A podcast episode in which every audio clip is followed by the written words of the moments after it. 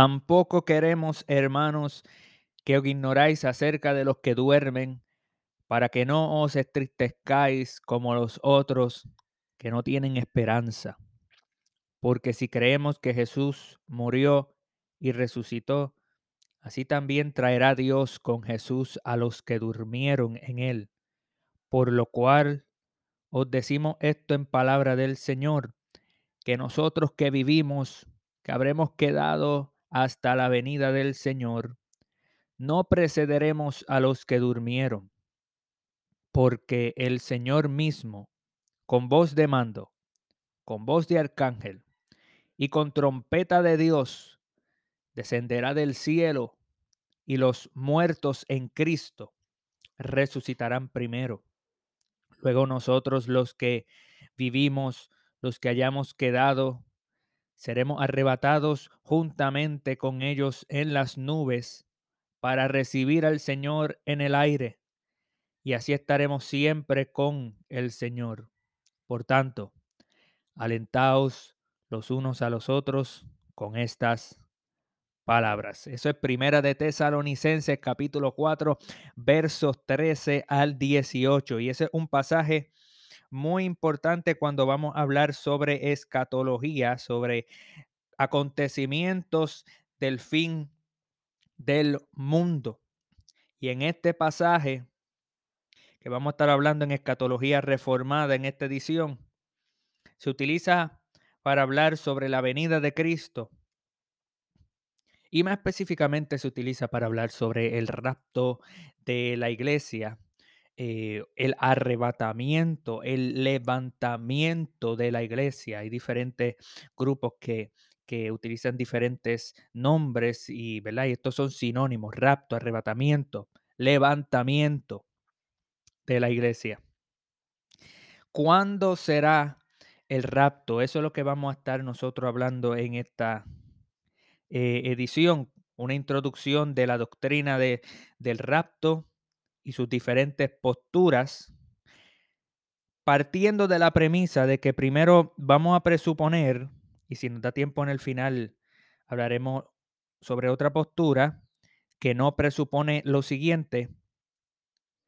Vamos a presuponer que, el, que la gran tribulación es en nuestro futuro, que no, que no ha ocurrido la gran tribulación, que la gran tribulación ocurrirá en nuestro futuro, ya sea siete años o tres años y medio, visite el podcast anterior sobre la gran tribulación, en donde explicamos los diferentes, eh, las diferentes posturas sobre cuándo ocurre la gran tribulación, pasado, presente, futuro. Pero en este momento vamos a presuponer de que eh, existe tal cosa como una futura gran tribulación de siete años o tres años y medio.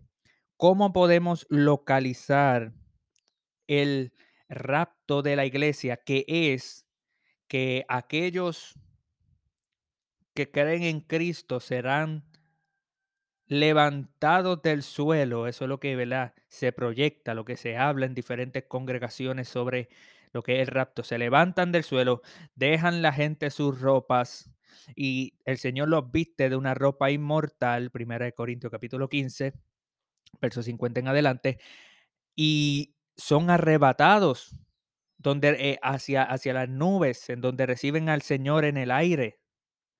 Y claro, ocurre también una resurrección, porque los que están en el cielo, en el estado intermedio, que están sin cuerpo, las almas se reúnen con la materia y aquí en la tierra y por el poder de Dios resucitan, mientras que a la misma vez la iglesia es levantada, es arrebatada.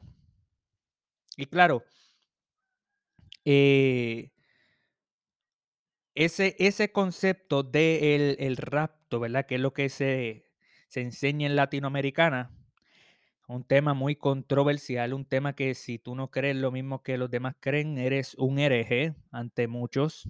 Tú no puedes tener eh, una postura eh, diferente, una opinión diferente, porque vas a ser marginado, vas a ser, ¿verdad? Vas a pasar por un periodo de ostracismo y no te va a ir bien. Sin embargo, no existe una sola postura. Existen múltiples posturas sobre esto del rapto y la primera, eh, ¿verdad? Y tenemos que decir que la palabra, la palabra rapto no aparece ahí en, en 1 Tesalonicenses, pero en la Vulgata, que es la traducción del latín, aparece sí la palabra rapio, que se traduce rapto, y de ahí es donde se justifica el nombre del rap, de rapto, y con eso no debe de existir ningún problema. En todo caso, se le llama arrebatamiento o levantamiento de la iglesia. La primera postura es la postura pre-tribulacional. Recuerde, estamos examinando el rapto a la luz de la gran tribulación. A la luz de la gran tribulación, ¿cuándo va a ocurrir el rapto? La primera postura es la postura pretribulacional. Esta postura pretribulacional comienza eh, y es avalada por muchos dispensacionalistas.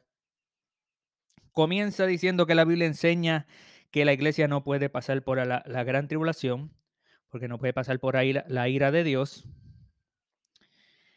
Porque en Apocalipsis 3.10 dice que por cuanto has guardado la palabra de mi paciencia, yo te guardaré de la hora de la prueba,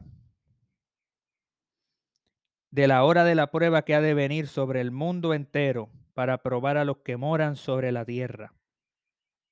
Así que la postura pretribulacionalista dice que Dios va a guardar a aquellos que guardan su palabra.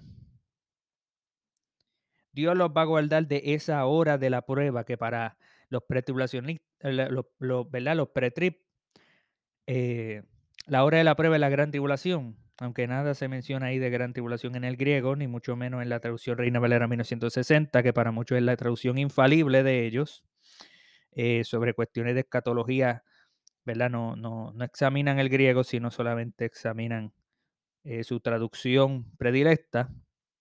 Pero ellos insertan que la hora de la prueba es la gran tribulación que va a venir sobre todo el mundo, porque hace mucho sentido de que si va a venir eh, una hora de prueba sobre el mundo, esa hora de prueba es la gran tribulación. Probará a los que moran sobre la tierra. Así que para muchos pretrib no necesita decir ese verso, la gran tribulación, porque los que están sobre la tierra a través de todo el libro de Apocalipsis, de, ¿verdad? De, del libro del Apocalipsis, los que están sobre la tierra eh, son aquellos que están recibiendo los diferentes juicios. Así que ese concepto de sobre los que moran sobre la tierra es un, es, eh, es un concepto que está alrededor del libro Apocalipsis, en donde se marcan los diferentes juicios para las diferentes personas, por lo cual eh, se justifica decir que la hora de la prueba es la gran tribulación, aunque en el griego no está tal palabra, no necesita estar para ellos. Y en este mismo eh, libro Apocalipsis, ¿verdad? Ese, esa es la iglesia de, de, Filadelfia, la iglesia modelo. Pero en, el capítulo 4, verso 1, dice, después de esto miré aquí una puerta abierta en el cielo y la primera voz que oí como de trompeta hablando conmigo diciendo, sube acá y yo te mostraré las cosas que sucederán después de esta. Ese es el concepto del arrebatamiento pretribulacional. Antes de que ocurra la gran tribulación, sube acá. Se le dice con una voz de trompeta, como leímos en 1 Tesalonicenses capítulo 4, verso 13 al 18. Sube acá, ese es el arrebatamiento de la iglesia. Y eso, eh, personas como John MacArthur, un calvinista, pero él es dispensacionalista y pretribulacionalista, él defiende este verso como el verso que te dice cuándo va a ocurrir el rapto de la iglesia. ¿Cuándo es que va a ocurrir? Pues antes de todo lo demás del libro Apocalipsis, en el capítulo 4, verso 1. Sube acá. Y la iglesia sube en ese momento. Claro, el texto no te dice que Juan subió físicamente. Juan estaba en el espíritu. Eh, y el texto no dice que es la iglesia la que está subiendo acá, sino Juan.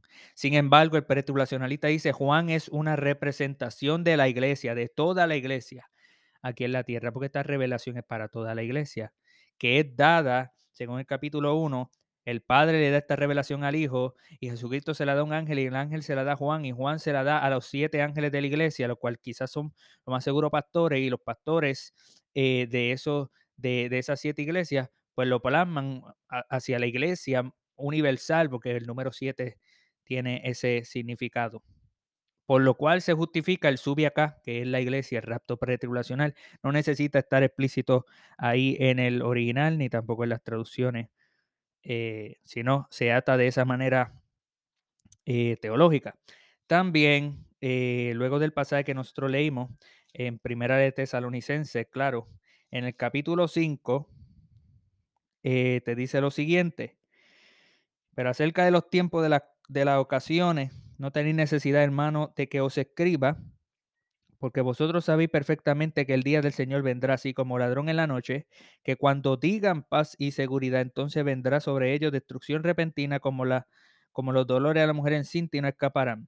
Para vosotros, hermanos, no estáis en tiniebla para que aquel día os sorprenda como ladrón, porque todos vosotros sois hijos de la luz e hijos del día. No somos de la noche ni de las tinieblas. Por tanto, no durmamos como los demás, si no velemos y seamos sobrios. Pues los que duermen de noche duermen, y los que se embriagan de noche se embriagan. Pero nosotros, que somos del día, seamos sobrios, habiéndonos vestido con la coraza de la fe y del amor, y con la esperanza de salvación como yelmo, como yelmo, porque no nos ha puesto Dios para salvación, sino para el, eh, no nos ha puesto Dios para ira, sino para alcanzar salvación por medio de nuestro Señor Jesucristo. ¿Qué, significa, ¿Qué significa ese verso para un pretribulacionalista? Fácil. La iglesia no pasa por la gran tribulación. Es obvio. La iglesia no pasa por la ira de Dios. La ira de Dios es la gran tribulación. Y cuando digan la paz y seguridad, la destrucción repentina que viene es sobre ellos, no es sobre la iglesia. Por lo tanto, la iglesia no puede estar aquí. Ellos no van a escapar, pero nosotros sí vamos a escapar eh, en un rapto secreto. Pero ellos no van a escapar. La destrucción va a venir sobre ellos porque ellos son de la noche. Nosotros somos del día. Dios no nos ha puesto para la ira de la gran tribulación, sino para alcanzar salvación. Y de esa manera, ¿verdad?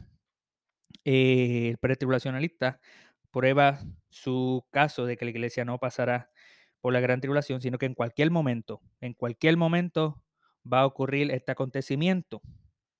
Y claro, eh, la gran tribulación comienza desde los seis sellos, desde los siete sellos. Todos los sellos, las trompetas, las copas, son parte de la gran tribulación. Fíjese que al final en Apocalipsis capítulo 6, verso 16 dice, y decían a los montes y a las peñas, cae sobre nosotros y escondernos del rostro de aquel que está sentado sobre el trono y de la ira del cordero, porque el gran día de su ira ha llegado y quién podrá sostenerse en pie. Así que aún los sellos, interpreta los pretrip, los sellos son parte de la ira de Dios. Los sellos son parte de la gran tribulación.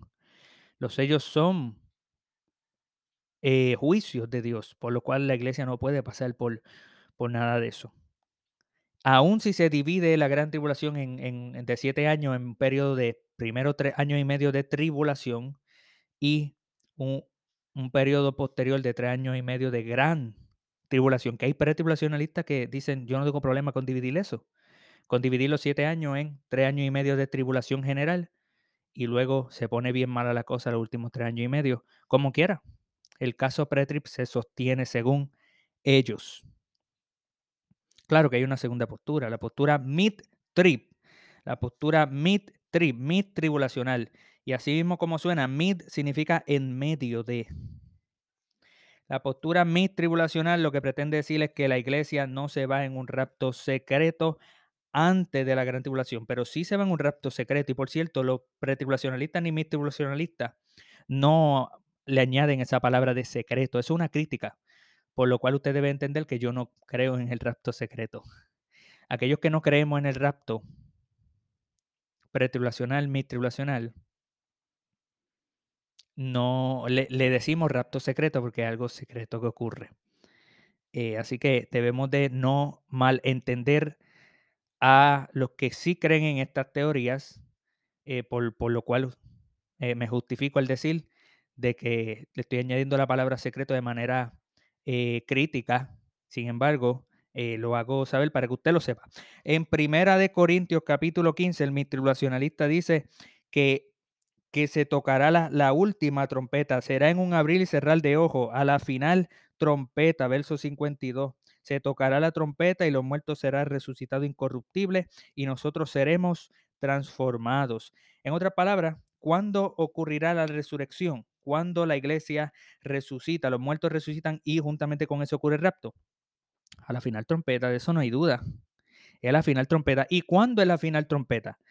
El mistribulacionalista dice, bueno, Apocalipsis capítulo 11, verso 15 al 19, tenemos la séptima trompeta y esa es la última trompeta. El mistribulacionalista presupone que por cuanto Pablo dice la última trompeta y la última trompeta en Apocalipsis es la séptima y se está hablando del mismo concepto, la gran tribulación, es lo mismo, es lo mismo que se está teniendo en mente para Pablo la venida de Cristo, la resurrección y para en Apocalipsis los juicios y ahí se menciona la trompeta se unen ambas cosas. Pablo, la última trompeta, y no importando si Apocalipsis fue escrito antes o después de cuando Pablo escribió el 1 de Corintios capítulo 15, eh, que lo más seguro lo escribió Apocalipsis, se escribió después, no importa porque el mismo autor es el Espíritu Santo. El mistribulacionalista dice, última trompeta, séptima trompeta, la iglesia se va a la mitad de la gran tribulación, a los tres años y medio, cuando el, cuando el anticristo se muestra, como dice en 2 Tesalonicense capítulo 2, la iglesia va a estar hasta ese momento en donde el hombre de pecado, el hijo de perdición, se sienta en el templo de Dios haciéndose pasar por, como Dios. Eso no ocurre a la primera, a, los primeros tres años y medio. Eso ocurre a la mitad de la semana, según Daniel capítulo 9. Eso ocurre a la mitad de la semana, por lo cual se, eh, eh, eh, ellos prueban que la gran tribulación, que la iglesia va a estar en la tribulación los primeros tres años y medio, cuando el anticristo, la bestia, se revelará a la mitad de la semana, a los tres años y medio, entonces la iglesia se va en esa última trompeta que está a la mitad de la gran tribulación, que está a la mitad del libro de Apocalipsis, porque faltan todavía un montón de acontecimientos, luego en el capítulo 12 hacia adelante, por lo cual el mitribulacionalista justifica de que la séptima trompeta es la última trompeta, la iglesia se va en esa séptima y última trompeta. ¿Y cómo responde ante Apocalipsis 6 que dice el día de la ira ha llegado? Porque la iglesia no puede pasar por la ira. Fácil. El mitribulacionalista examina por fin el griego.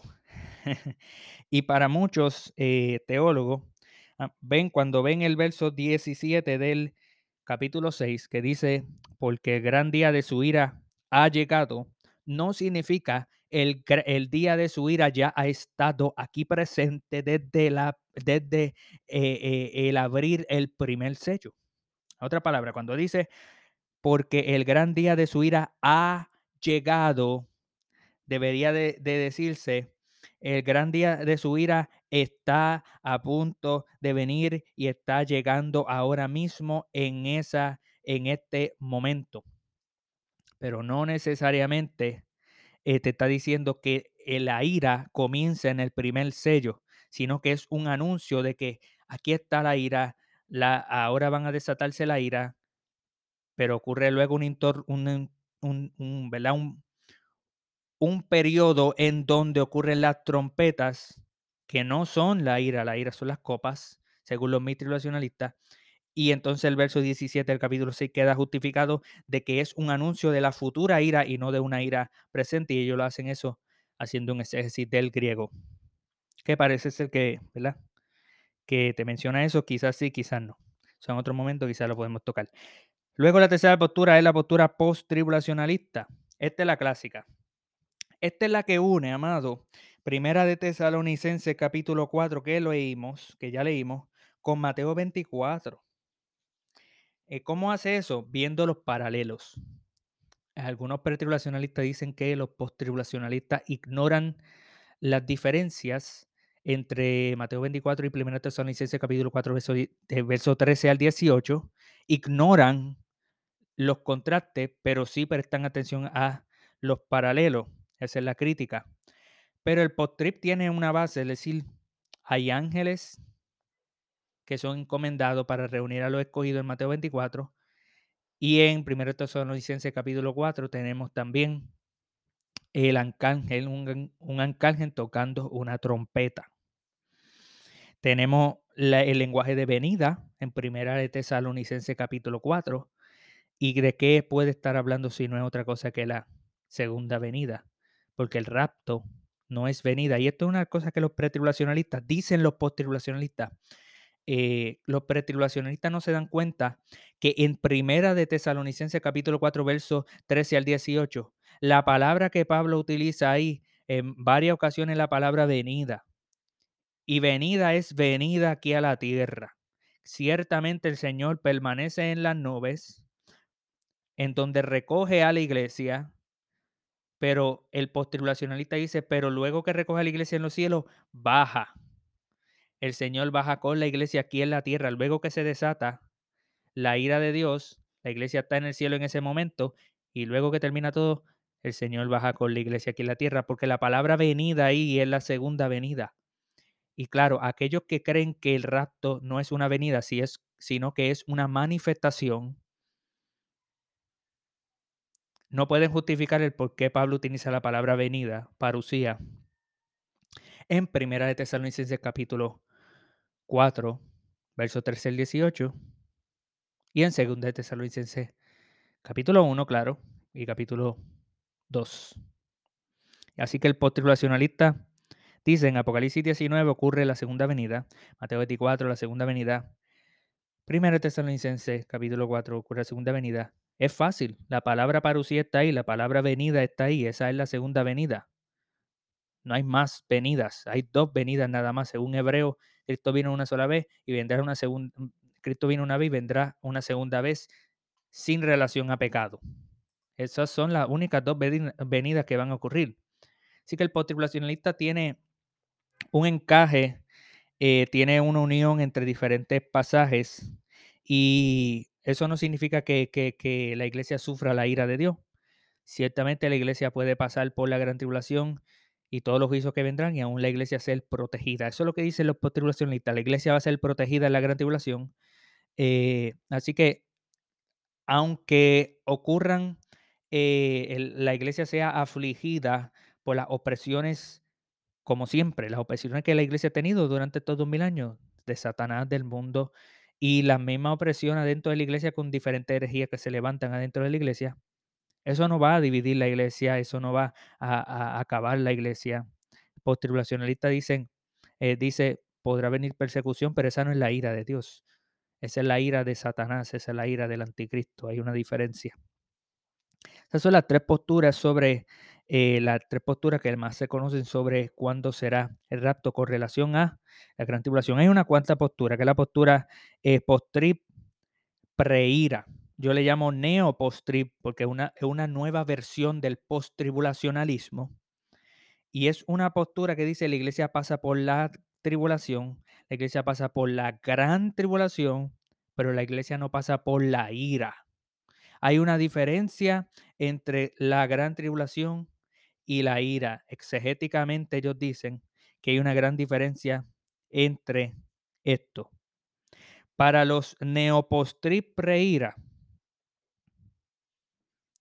en Mateo 24 te dice que los días van a ser acortados, por lo cual no van a haber siete años de gran tribulación, va a haber un poquito más y nadie sabe el día ni, va a haber un poquito menos, perdón, y nadie sabe el día ni la hora. Así que los días van a ser acortados, no se va a cumplir la semana 70 de Daniel completamente, sino que los días van a ser acortados porque si no, nadie podía ser salvo.